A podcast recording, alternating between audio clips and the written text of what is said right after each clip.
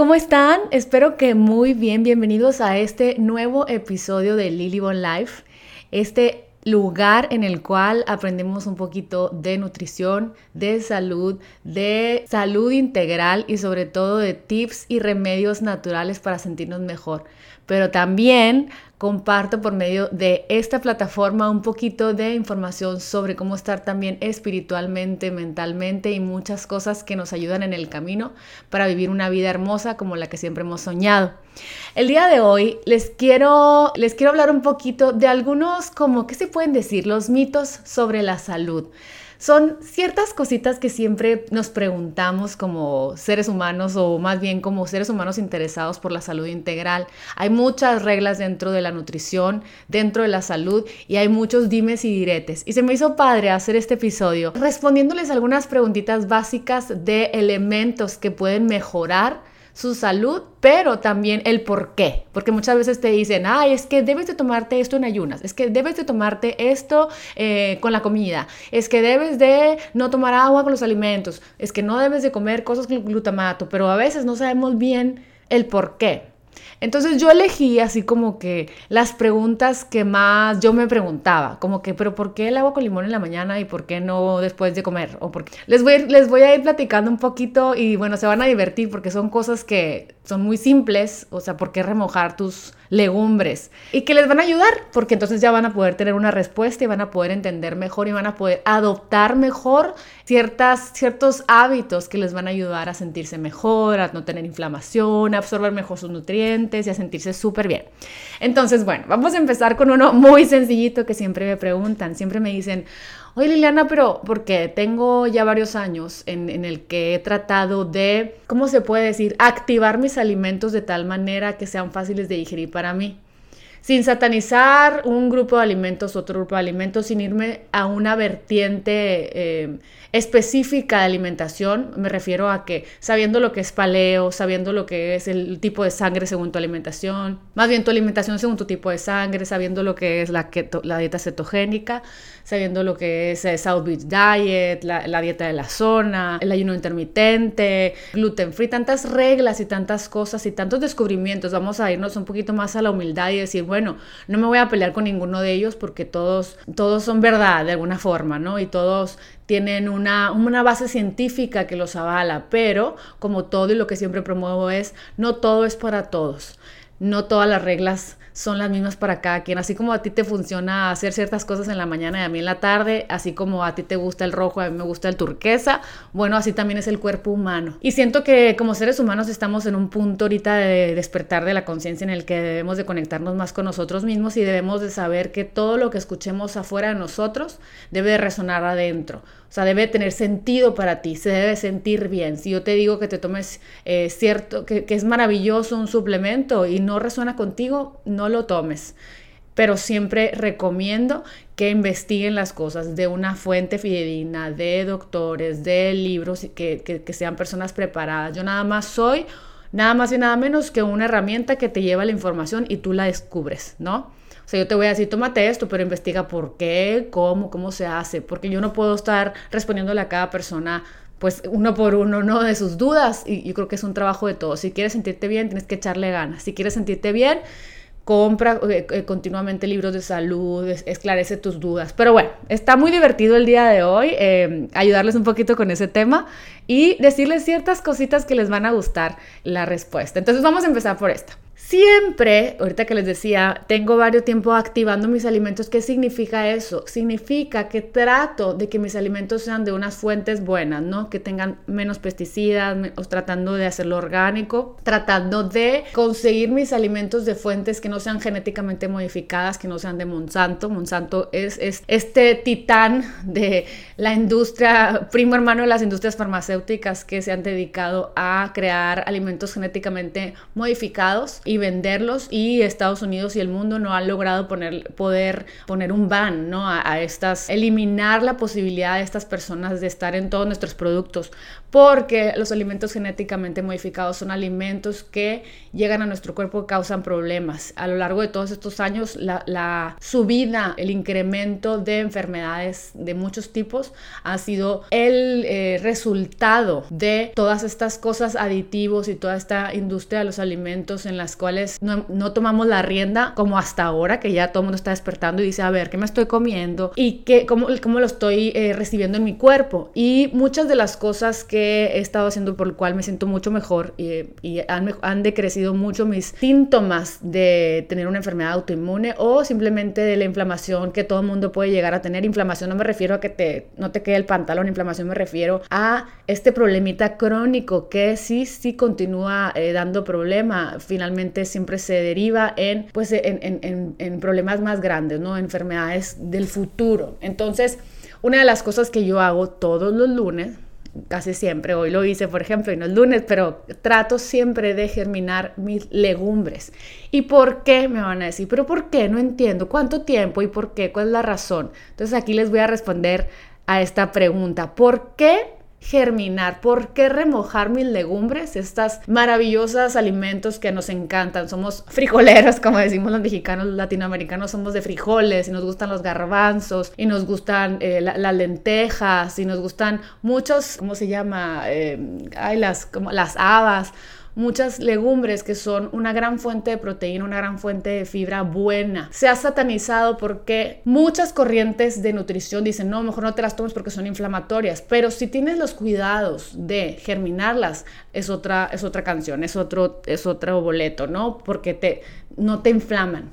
¿Y a qué se debe que te inflamen y por qué las tienes que germinar? Primero que nada, para todas aquellas que no se quieren tardar mucho en la cocina, pues es que se cocinan más rápido. Cuando se ponen las legumbres en remojo, unas horas antes de cocinarlas se consigue que se reduzca el tiempo de cocción, o sea, se apura, ¿no? Hidratación, cuando las ponemos en el remojo durante unas horas conseguimos eh, legumbres de mayor calidad porque las hidratamos, entonces aumenta su tamaño inicial, entonces están cuando, cuando haces tu sopita de verduras y tus caldos y todo, son, están mucho mejor, o sea, están más grandes, están más fáciles de masticar, están más fáciles de digerir. Además, lo más importante para mí, menos flatulencias, o sea, menos gases. Cuando las remojamos, eliminamos unos químicos que se llaman oligosacáridos. Y estos químicos, hazte cuenta, al ponerlos en remojo, se diluyen ahí en el agua, ¿no? Esta que estamos remojando.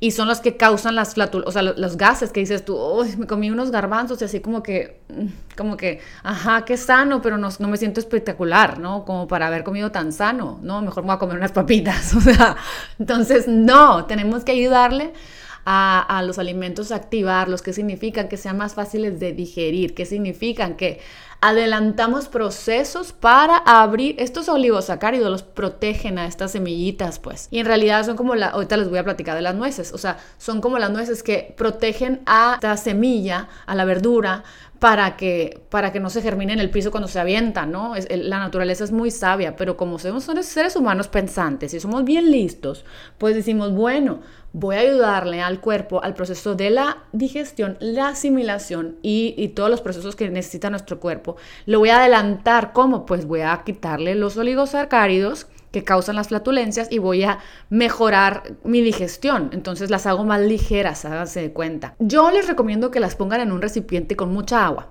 pero no en exceso, ¿no? Porque no queremos que la legumbre absorba tanta agua, ¿no? porción debe ser, hazte cuenta, siempre te dicen cuatro partes de agua por una de legumbres. Entonces te cuenta, pones una taza de legumbres por cuatro tazas.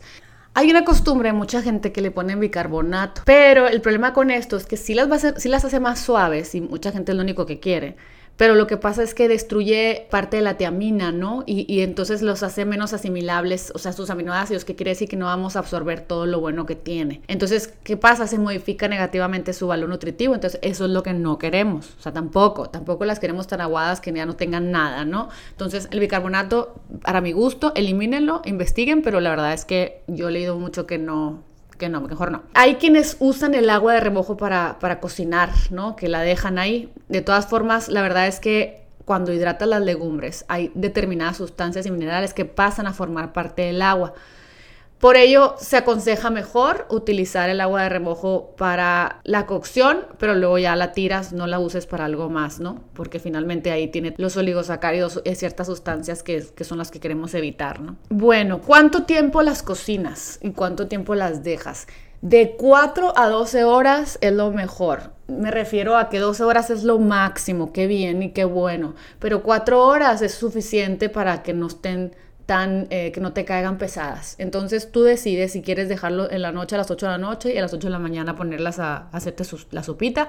O si de plano te levantaste, si ya no hay nada que comer tienes unas lentejas con 4 horas que las dejes, ya antes de comer hagas tu sopita y la verdad es que se te va, se van a hacer rapidísimo, lo bueno, y ya vas a tener eh, una manera muy buena de, de, poder comer alimentos que no te hagan tanto, eh, que no te hagan daño, alimentos buenos que te hacen daño, es lo malo pues. Entonces, bueno, por ejemplo, las lentejas, más o menos unas buenas lentejas van a necesitar como unos 35-40 minutos. Entonces, aparte, bueno, si, si las haces en una olla de presión, pues mucho menos, ¿no? Los garbanzos necesitan un poquito más, unos 60 minutos, para que estén realmente, eh, que te los puedas comer y que, y que tengas una buena digestión no sé, las alubias 45 minutos, etcétera. Entonces, yo te recomiendo que, trates de hacerlo, vale la pena. A veces no nos damos cuenta y en un segundo hacemos, eh, nos conectamos al celular y perdemos el tiempo. Y lo que te toma poner en varios platos, varias legumbres, ponerles agua y dejarlas ahí, no es nada. Y los beneficios que vas a tener de sentirte menos inflamada, de tener una mejor digestión, de absorber mejor los nutrientes, porque es más fácil absorber entre menos tenga químicos que nos emproblemen, ¿no? Va a ser mucho mejor. Entonces, bueno ese es el mito número uno resuelto. Ahora la gran pregunta de ¿Tomo agua o no tomo agua durante los alimentos, durante la comida, el desayuno o la cena? Este es un... Yo me acuerdo que chiquita siempre mi papá nos decía, no, yo no tomo agua con los alimentos porque no se debe. Y mi mamá, ay, no, no inventes, porque pues como humanos estamos acostumbrados a comer rápido, no masticar bien, estar platicando, no estar conscientes de nuestro plato, estar apurados y muchas veces, pues para empezar ya tenemos una deficiente manera de alimentarnos como debería de ser con mindfulness, ¿no? Estando presentes, masticando muchas veces, masticando el bolo alimenticio 30 veces, dejando que los jugos gástricos hagan su trabajo, que no, que, desdoblen todas esas eh, proteínas, eh, no todas esas cosas que tienen los alimentos y puedan llegar a nuestro intestino a ser absorbidos de una manera correcta. Ahora, estamos acostumbrados a comer como salvajes, darle la mordida a la torta, al pan, a la, la, milanesa, y luego atascarte un litro de horchata, y luego, no, y luego más, me das más, me das más, mis hijos, no, o sea, y la verdad es que no. En teoría, bueno, para empezar, sabemos que pues el agua es una bebida necesaria porque nuestro organismo necesita estar bien hidratado y es vital consumirla. Y a mí muchas veces me pasa, no sé ustedes, que, que me dicen, tienes que tomarte ocho vasos, pero de repente ya estoy desayunando y es, ay no, pero que no, no debo de comer, decía mi papá, con la comida agua, entonces a qué hora me la tomo y luego ya se llega a la media mañana y no me tomé el vaso y luego ya se llega la comida y es, no, no, es que no debo de tomar nada. Entonces, pues investigando y todo, finalmente sí es verdad ciertas cosas, pero ciertas cosas no, no es para que se tramen. Y luego pasa todo el día y nunca tomaron agua porque pues ya no tienen la costumbre, ¿no? Y es algo esencial, o sea, el 60%, si no es que más, tiene de nuestro cuerpo es agua. Y entonces, en teoría nos han dicho todo el tiempo que se debe tomar dos litros al día, una persona sana que tenga actividades físicas normales, ¿no? Pero bueno, hay muchas dietas que dicen que debes de tomar mucha agua para adelgazar, este, eh, eh, etcétera. Para, muchas veces nos dicen también que el hambre no es hambre, sino que es sed, pero no sabemos identificarla. Entonces, cuando nos entra una esta sensación, nos vamos y nos comemos un pan y la verdad es que tu cuerpo necesitaba agua. Entonces hay un gastroenterólogo que se llama Michael F. Pico, que es de la Mayo Clinic este, de Florida. Él, él respondió a esta pregunta y, y la respuesta fue muy clara, ¿no? Dijo que el agua no diluye tanto los jugos gástricos como para interferir en la digestión. Pero ojo, escuchen bien. O sea, no interfiere en la digestión, la digestión continúa, ¿no? De hecho, o sea, dice que beber agua durante o después de una comida ayuda a hacer la digestión. ¿no? Pero vamos a ver, vamos viendo qué tanta agua, ¿no? Porque muchas veces, ay, se me quedó atorado el pedazo y, te tomas dos litros, ¿no? Lo que pasa es que el agua y otros líquidos, y en este caso aquí el señor este está sumando eh, los jugos gástricos y todo lo que se agrega a nuestro cuerpo para ayudar a desdoblar todo eso, ayudan a romper en pequeños trozos la comida para que sea más fácil absorber correctamente los nutrientes y prevenir el estreñimiento. Acuérdense que una persona estreñida es una persona que está emanando gases, que está en inflamación, si se queda mucha comida en nuestro intestino empieza la disbiosis, que se empiezan a crecer todos los animalitos malos que se empiezan a empoderar ahí con todo lo que se está fermentando en nuestro intestino. Entonces, una buena digestión es salud total. Entonces, bueno, Por otro lado, en otras organizaciones de nutrición, se dice que es mucho mejor para un bienestar más óptimo que 30 minutos antes de comer tomemos agua. Tomemos al menos de 8 a 12 onzas de agua. Esto, número uno, ayuda a no comer tanta ansiedad, ¿no? Número dos, a saciar esa necesidad de este líquido que necesitamos tomar durante todo el día para el óptimo funcionamiento. Número tres, activa la digestión. Entonces, porque aunque el agua ayuda a disolver la comida en nuestro estómago, también podría diluir los jugos gástricos, que son los encargados de eliminar posibles bacterias de los alimentos ingeridos, además de desdoblarlos y romperlos para tener una mejor digestión. Aunque, como dicen y apoya al otro doctor, sería tomarte mucho, o sea, dos vasos o un vaso y medio de agua durante la comida para que esto pasara. Entonces, entonces yo creo que la conclusión debería, sería como que podemos tomar agua, ¿no? Una poca de agua, pero no utilizar el agua para pasar nuestros alimentos. Y sí, podemos perfectamente comer durante nuestro mediodía sin haber tomado agua porque estamos tranquilamente disfrutando de los alimentos, masticándolos bien y haciendo lo que necesitamos hacer para tener una perfecta digestión, lo hagamos sin necesidad del agua. Entonces, pues aquí, aquí está este mito aclarado. Eso sí, eh, este mito me encanta, pues aquí quise comentarlo porque es muy importante aclarar la importancia para tener una salud óptima de masticar. Son cosas tan sencillas que se nos olvidan, son tantas cosas tan sencillas que no hacemos, que si las hiciéramos, esas dos, tomar agua y masticar mejor, resolveríamos muchísimos problemas de dolores de cabeza, de dolores de cuerpo, de mala digestión, de inflamación, sin necesidad de ir a un doctor, sin necesidad de tomar pastillas y medicamentos. Entonces, bueno, espero que Espero que se acuerden de estas palabras. Ahora pasamos a la número 3, que es nada más y nada menos de por qué nos tenemos que tomar el agua en ayuno con limón o el agua en ayuno con, eh, ¿cómo se llama? Vinagre de manzana o el agua en ayuno con cualquier el shot que decidas tú que tenga superfoods o jengibre o lo que o no o cayenne pepper en la mañana sin los alimentos. Bueno, pues aquí les va. Primero que nada, eh, durante la noche nosotros tenemos varios procesos en donde nuestro cuerpo se repara. Tanto hormonalmente nuestras hormonas vuelven a su lugar eh, y nuestro cuerpo realiza varios procesos que nos ayudan a limpiarnos para volver a empezar el siguiente día. Entonces, ¿Qué es lo que hace el tomar agua con algo en, la mañana en cuanto abres el ojo? Es porque nos ayuda a eliminar toxinas y a expulsarlas a través de la orina. Háganse de cuenta que le echamos un balde al cuerpo para que se vaya todo aquello que no necesitamos que sacó nuestro cuerpo durante la noche para repararnos. Entonces, ¿qué es lo que hace el agua? Activa nuestro metabolismo para que funcione el resto del día. Y vamos diluyendo todo aquello que no necesitamos, todo aquello que ya no nos sirve y, sobre todo en el momento de tomar esas 8, 12 onzas de agua en ayunas, lo que hace es que reduce el nivel de acidez del estómago y además em, nos ayuda a tener un mejor equilibrio de nuestra temperatura corporal.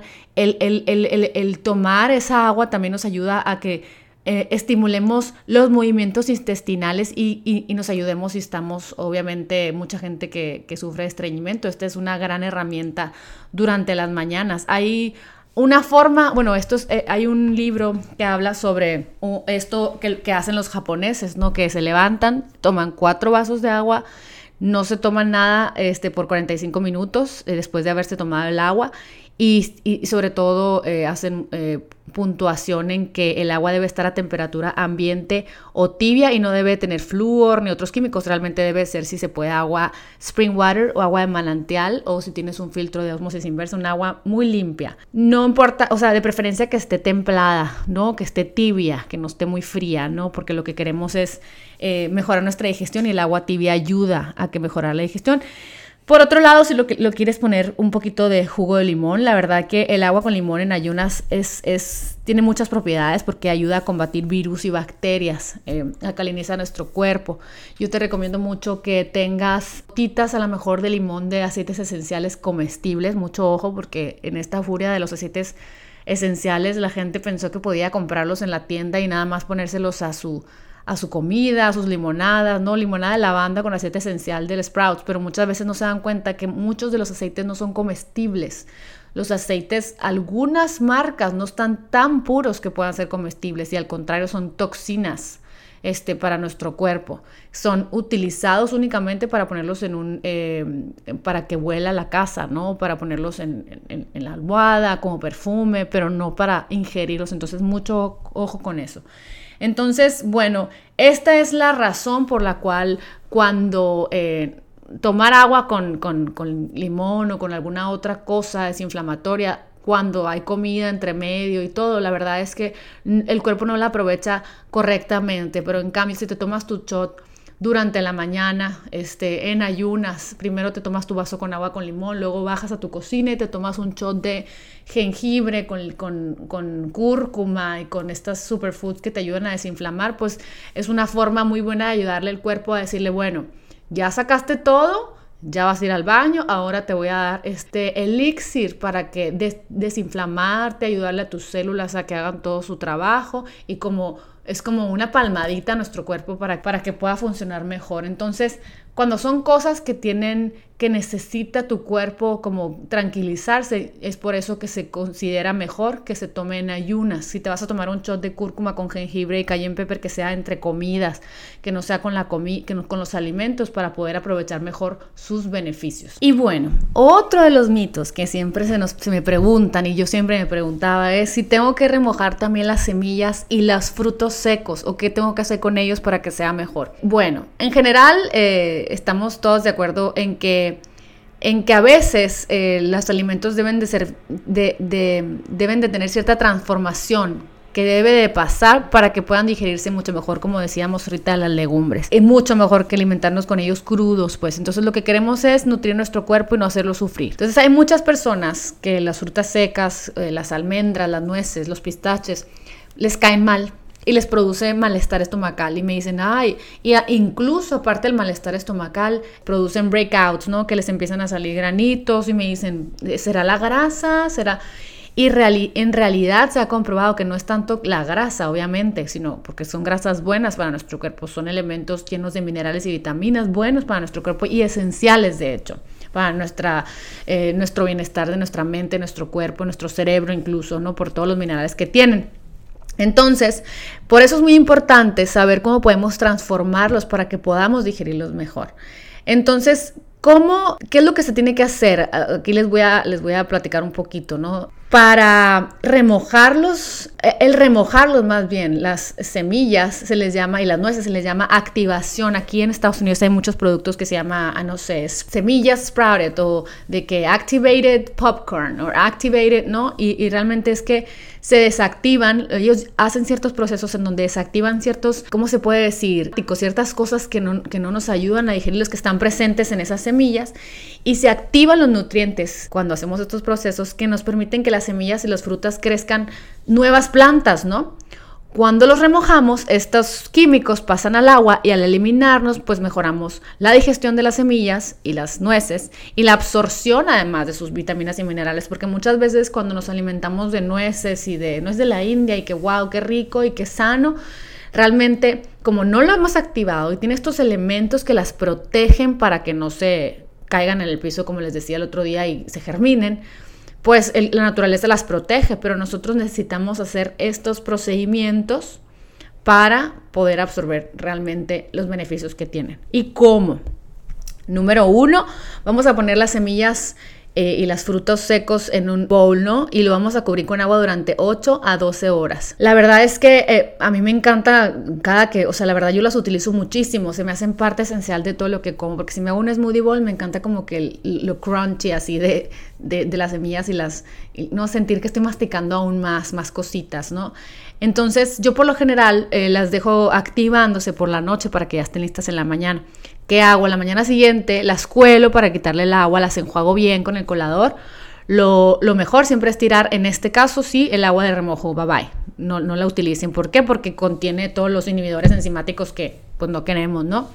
Después de remojarlas, se pueden consumir literalmente tal cual, que es lo que hago yo en el desayuno, ¿no? O sea, eh, lo que hago yo cuando quiero un snack así, Mucha gente las saca al sol si es verano o, o la seca a fuego muy bajito del horno, o sea, como, o sea, literalmente 50 grados durante 10 horas. Si tienes un deshidratador, pues mucho mejor.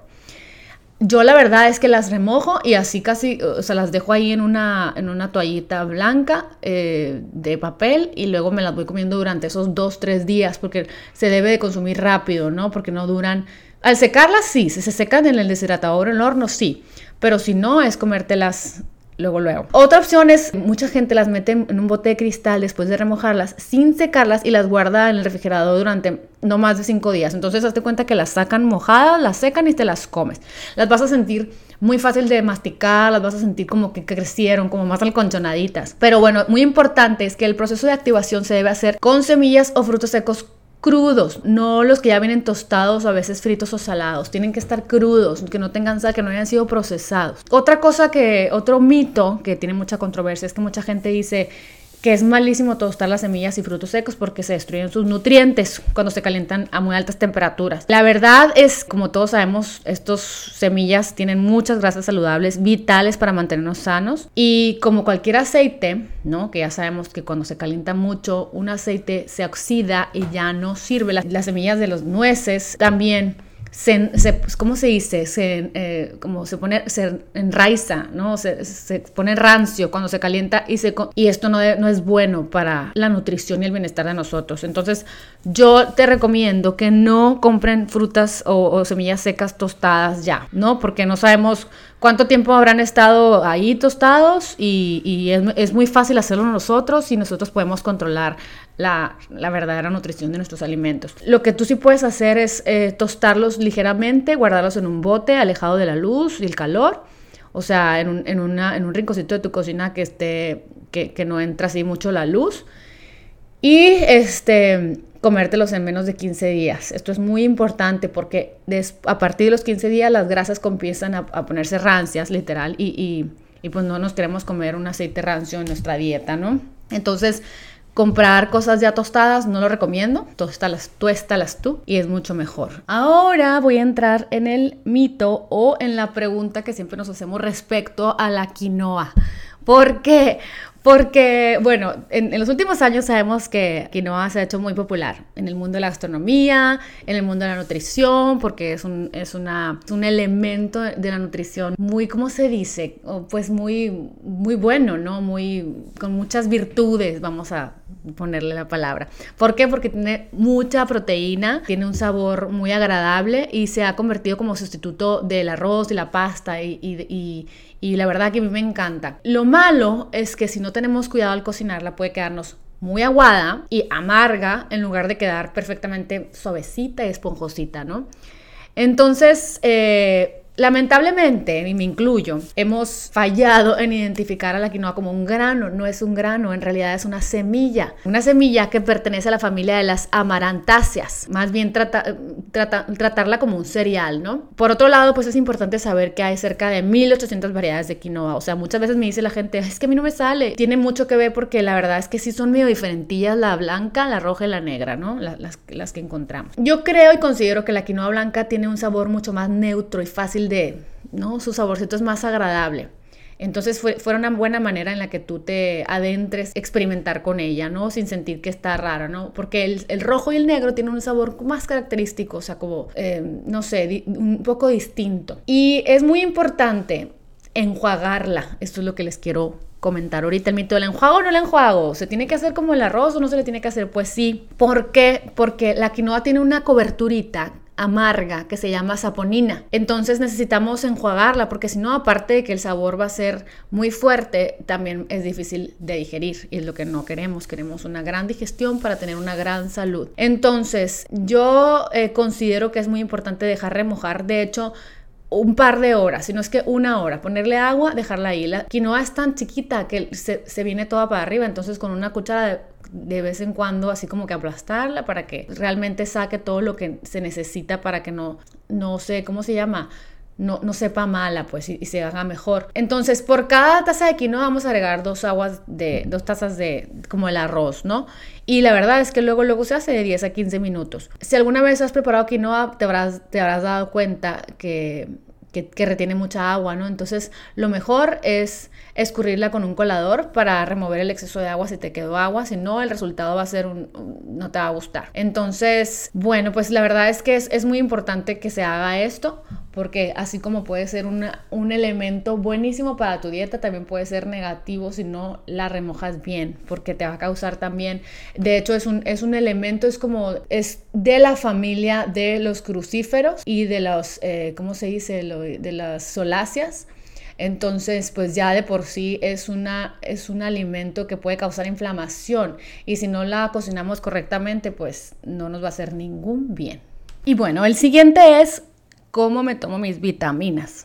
Esta es una pregunta también que nos hacemos todo el tiempo, de pero me lo tomo con la comida o sin la comida, entre horas o, no entre horas. Entonces, bueno, después de hacer una extensa investigación, sobre todo tengo un libro buenísimo que se llama La Biblia de las Vitaminas, de un doctor que te explica más o menos las contraindicaciones, qué se debe, qué no se debe, así, en qué momentos, si estás tomando medicamentos que no tomes, etc. Y, y sabemos que las vitaminas son estos micronutrientes que el organismo necesita en pequeñas cantidades para que estemos súper bien, que estemos sanos, que sinteticemos lo que necesitemos hacer y normalmente se encuentra en los alimentos que nosotros consumimos, nos comemos todos los días, ¿no? Pero también nos podemos encontrar en forma de complementos alimenticios, líquidos, sólidos, que si tabletas, que si esto y lo otro. Número uno, pues ya saben, buscarlos los más limpios posibles, que no tengan colorantes, eh, natural flavors y entre otras cosas, que sea una marca realmente confiable y que valga la pena. ¿Por qué las tomaríamos? Bueno, porque hoy en día carecemos de muchas vitaminas vitales, eh, nutrientes vitales que no tienen nuestros alimentos y que no tenemos un consumo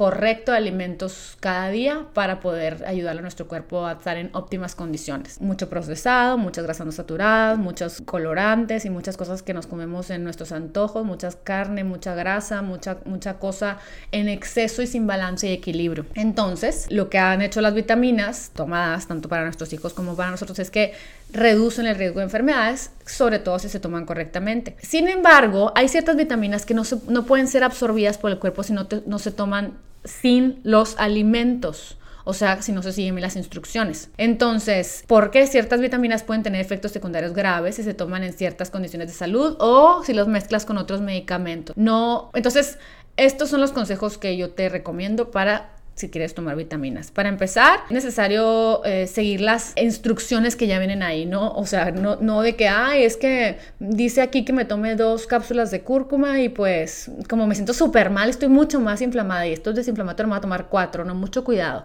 Este... No, eh, eh, la verdad es que tomar dosis pequeñas es mejor que tomar, que con el fin de evitar una sobredosis, que luego el cuerpo no sepa qué hacer con tanto de eso y, y terminemos eh, desarrollando, no sé, una reacción alérgica o una reacción mala por cualquier tipo de vitamina, porque puede pasar con cualquier tipo de vitamina, no importa que sea natural, súper saludable y de... Me refiero a que de cualquier persona alabada por, en el mundo de la salud, o sea, hay que tener cuidado. Y también los, las vitaminas no sustituyen a los alimentos sanos, no son complementos, porque faltan algunos eh, nutrientes hoy en día con tanta cosa en nuestra industria alimenticia, entonces debemos de tener cuidado. Ciertas vitaminas también no pueden combinarse entre sí, por ejemplo, el hierro no debe combinarse con otras vitaminas o, hierro con calcio, por ejemplo. Por lo tanto, no se debe tomar con productos lácteos el hierro, ¿no? Que contenga calcio. Sí se puede tomar hierro con, con el jugo de naranja, que contiene vitamina C y de hecho ayuda a la absorción. Se toman suplementos de hierro y de calcio, se deben de tomar en comidas diferentes. No se debe tomar las vitaminas con bebidas demasiado calientes o frías, porque se corre el riesgo de que, nos, que no se disuelvan correctamente cuando no las tomemos. Se deben, eh, se, se deben de seguirlas, ahí dice casi siempre, pero bueno, debemos de tratar de que de no hacerlo así. Otra cosa es que las vitaminas, las multivitaminas se deben de tomar comer con los alimentos, porque al momento de digerir junto con los alimentos las multivitaminas, hazte cuenta que unas, eh, los alimentos y las enzimas vivas de los alimentos no procesados ayudan a disolver y, a, poder absorber mejor todo, todas estas cosas que nos estamos tomando. Hay otras teorías que dicen que, por ejemplo, se recomienda que se tomen durante los alimentos de la mañana, porque el cuerpo necesita cierta, necesita todas esas herramientas para poder llevar a cabo todas sus tareas y además es bueno dejar al cuerpo como descansar durante la noche para repararse, ¿no? Hay quienes dicen que algunas vitaminas, por ejemplo, como la B12 y la C, que tienen efectos estimulantes, que se trate de tomar eh, no por la noche, ¿no? Sobre todo si tienes problemas de insomnio, para evitar eso, que nos dé mucha energía y, dormir bien.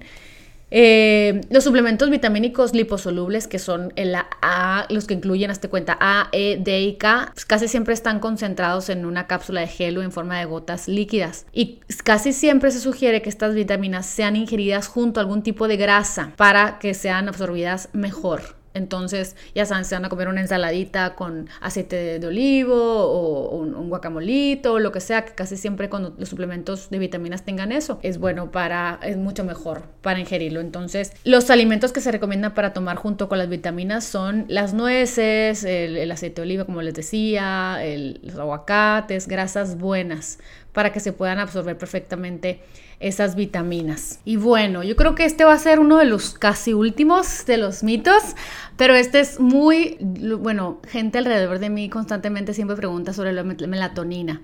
Tenemos muy malas eh, costumbres para dormir, para descansar, para repararnos. Tenemos Netflix, tenemos el celular, estamos tan agotados eh, en nuestra rutina cotidiana que ya en la noche nos ponemos a utilizar todas estas cosas y la verdad es que la luz es, y la melatonina tienen mucho que ver con la reparación y con nuestro bienestar en general. Hay un libro del doctor James F. Balt que se llama 10 remedios naturales que pueden salvar tu vida y dice cómo mantener el control sobre nuestra propia salud y hace mucho hincapié en estos temas y me encanta porque sabe que la luz solar este, es esencial para prevenir y curar enfermedades. Sabemos que el sol es vital, sabemos que los, los países donde no tienen sol sufren de depresión, ansiedad y de muchos problemas, que los lugares donde hay mucha, mucho sol hay más alegría, hay menos enfermedades y menos problemas crónicos, ¿no? Es muy importante utilizarla de modo que, que le sirva a nuestra glándula pineal, ¿no? Tener focos de espectro completo en las habitaciones que podamos, o sea, tener cuidado en escoger eso, no tener eh, luces claras, instalar interruptores reguladores de luz es lo máximo, ¿no? Porque tú puedes poner ya durante la noche una luz un poco más tenue que no, no nos mantenga despiertos de tal manera que pensemos que es la luz del día, tratar de, de salir a la luz natural durante el día. Y todo esto para lograr que nuestro ciclo circadiano, investiguen un poquito el tema, está muy interesante, nuestro ciclo natural para funcionar como seres humanos, porque lo tenemos en nuestro ADN desde todos los, desde los tiempos de la caverna, es tratar de mantener ese ritmo de luz para poder crear ciertos químicos que nos ayudan a repararnos durante la noche. Y en este caso voy a hablarles un poquito de los suplementos de melatonina que se tratan en este libro. Este doctor dice que el momento más indicado para tomar los suplementos de melatonina es un par de horas antes de acostarse, ya que entonces la luz de tu hogar es más tenue que durante el día. Si estamos jóvenes, dice, nuestra glándula pineal funciona súper bien, entonces la luz bajita lo que va a hacer es nos va a estimular nuestra producción natural de esta hormona. Entonces, si nuestra glándula pineal comienza a fallar o ha dejado de funcionar, los suplementos lo que van a ayudar es a reproducir las funciones como cuando éramos jóvenes, más jóvenes, que nos van a dar mucho más buena salud. Esto que se va a significar, y aquí es donde les repito lo del ciclo circadiano, es de nuestro reloj biológico se activa para que funcione adecuadamente mientras descansamos y así poder lograr sentirnos súper bien. Entonces, hablando de la melatonina, lo que hace la melatonina es que actúa como un agente que limpia y hace que el cerebro se encuentre súper bien. Ayuda a la creación de ciertos caminos alternativos para las células nerviosas y nos ayuda a repararnos durante la noche. Si estamos expuestos frecuentemente, que claro que sí, a la radiación de campos electromagnéticos, la melatonina nos va a ayudar en otras formas. Pero, ¿qué es lo que pasa? Quizá sea muy importante la relación entre la melatonina y la edad. Todos quisiéramos encontrar la fuente de la juventud, ¿no? Claro que vernos súper bien y sentirnos súper bien. Y lo que hace la melatonina es que estimula la producción de tres hormonas súper importantes para nuestro cuerpo. Ya sabemos que estimula la producción de la testosterona, de estrógenos y de adrenalina. Y pues son muy importantes para pues para nuestra vida cotidiana y nuestra salud en general, ¿no? ¿Qué es lo que pasa? Eh, puede salvarte la vida, la verdad es que puede mejorarte mucho el sistema inmune. Mantiene despierta nuestra mente, te ayuda a fortalecer el sistema inmunológico. Eh, sin melatonina la verdad es que la calidad de vida empeora, incluso cuando nosotros no creamos melatonina empezamos a poder tener ansiedad, depresión, entre otros aspectos hormonales que ni, ni sabemos que están relacionados y que, y que tienen mucho que ver con con esto, ¿no? Pero hay que tomar precauciones y es a lo que voy. Muchos medicamentos están diseñados para copiar la química natural de nuestro cuerpo, ¿no? Del cuerpo humano. Existen muchas medicinas que están que las crearon, ¿no? Bien baquetones, para fortalecer el sistema inmunológico, claro que para aumentar las hormonas, la producción de hormonas, para reducir la presión arterial y hacer todo lo, aquello que la melatonina, en este caso que la estoy mencionando, realiza de un modo natural. Si tomas cosas, las dos cosas, como melatonina y, y muchos medicamentos, lo que podría suceder es que tu cuerpo recibe una cantidad excesiva, una sobredosis. Y lo mismo sucede con, por ejemplo, medicamentos que influyen con tu estado de ánimo, como el Prozac, el Valium, ¿no? Pero cosas como la aspirina puede resultar problemático en un exceso, como todo, todo en exceso no está bien. Si tu médico te da melatonina, coméntaselo, ¿no? O sea, los efectos secundarios, realmente vale la pena, no podría tener mejores hábitos yo en vez de tomar melatonina. Yo le voy más a ponernos en orden con hábitos, con rituales, con, con, balance, con equilibrio antes de tomar melatonina. Que no sea un quick fix, que no sea que vayas y compres la melatonina como si fueran pastillas porque es que es natural.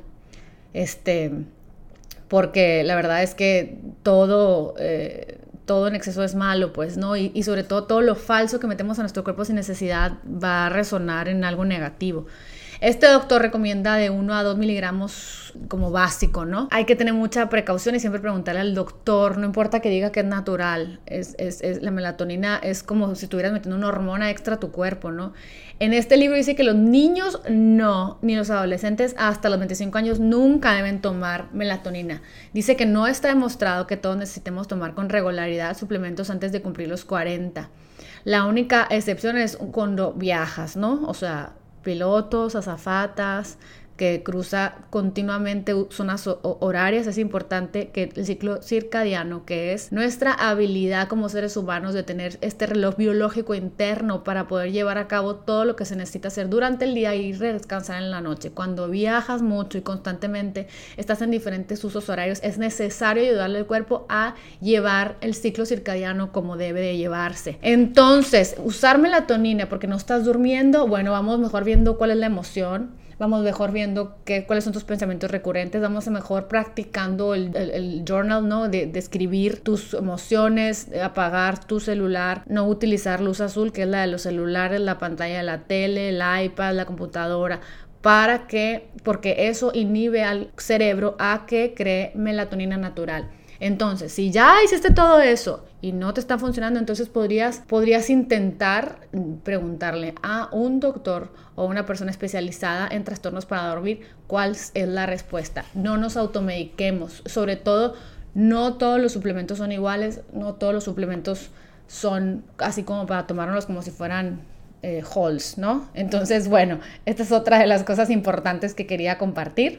Y bueno, eso es todo por hoy. Esas son una de las preguntas que me hacen más constantemente. Espero que les haya servido de algo esta información. Les recomiendo mucho este libro, 10 remedios naturales que pueden salvar tu vida. Habla de hormonas, habla de eh, toxinas y habla de muchas cosas muy importantes que debemos de tener en cuenta para tener una salud integral buena, que nuestro cuerpo esté en muy buenas condiciones y elegir hábitos conscientes y constantes que nos ayuden a ser mejores personas. Muchísimas gracias por escucharme. Los espero en el próximo episodio de Lily Bon Live en el cual aprendemos todos juntos tips y eh, información importante acerca del bienestar integral. Les mando un abrazo, espero que se encuentren muy bien con sus familias y que tengamos un futuro prometedor y brillante que nos ayude a ser mejores seres humanos para levantar la vibración de este planeta. Un abrazo muy grande, cuídense mucho.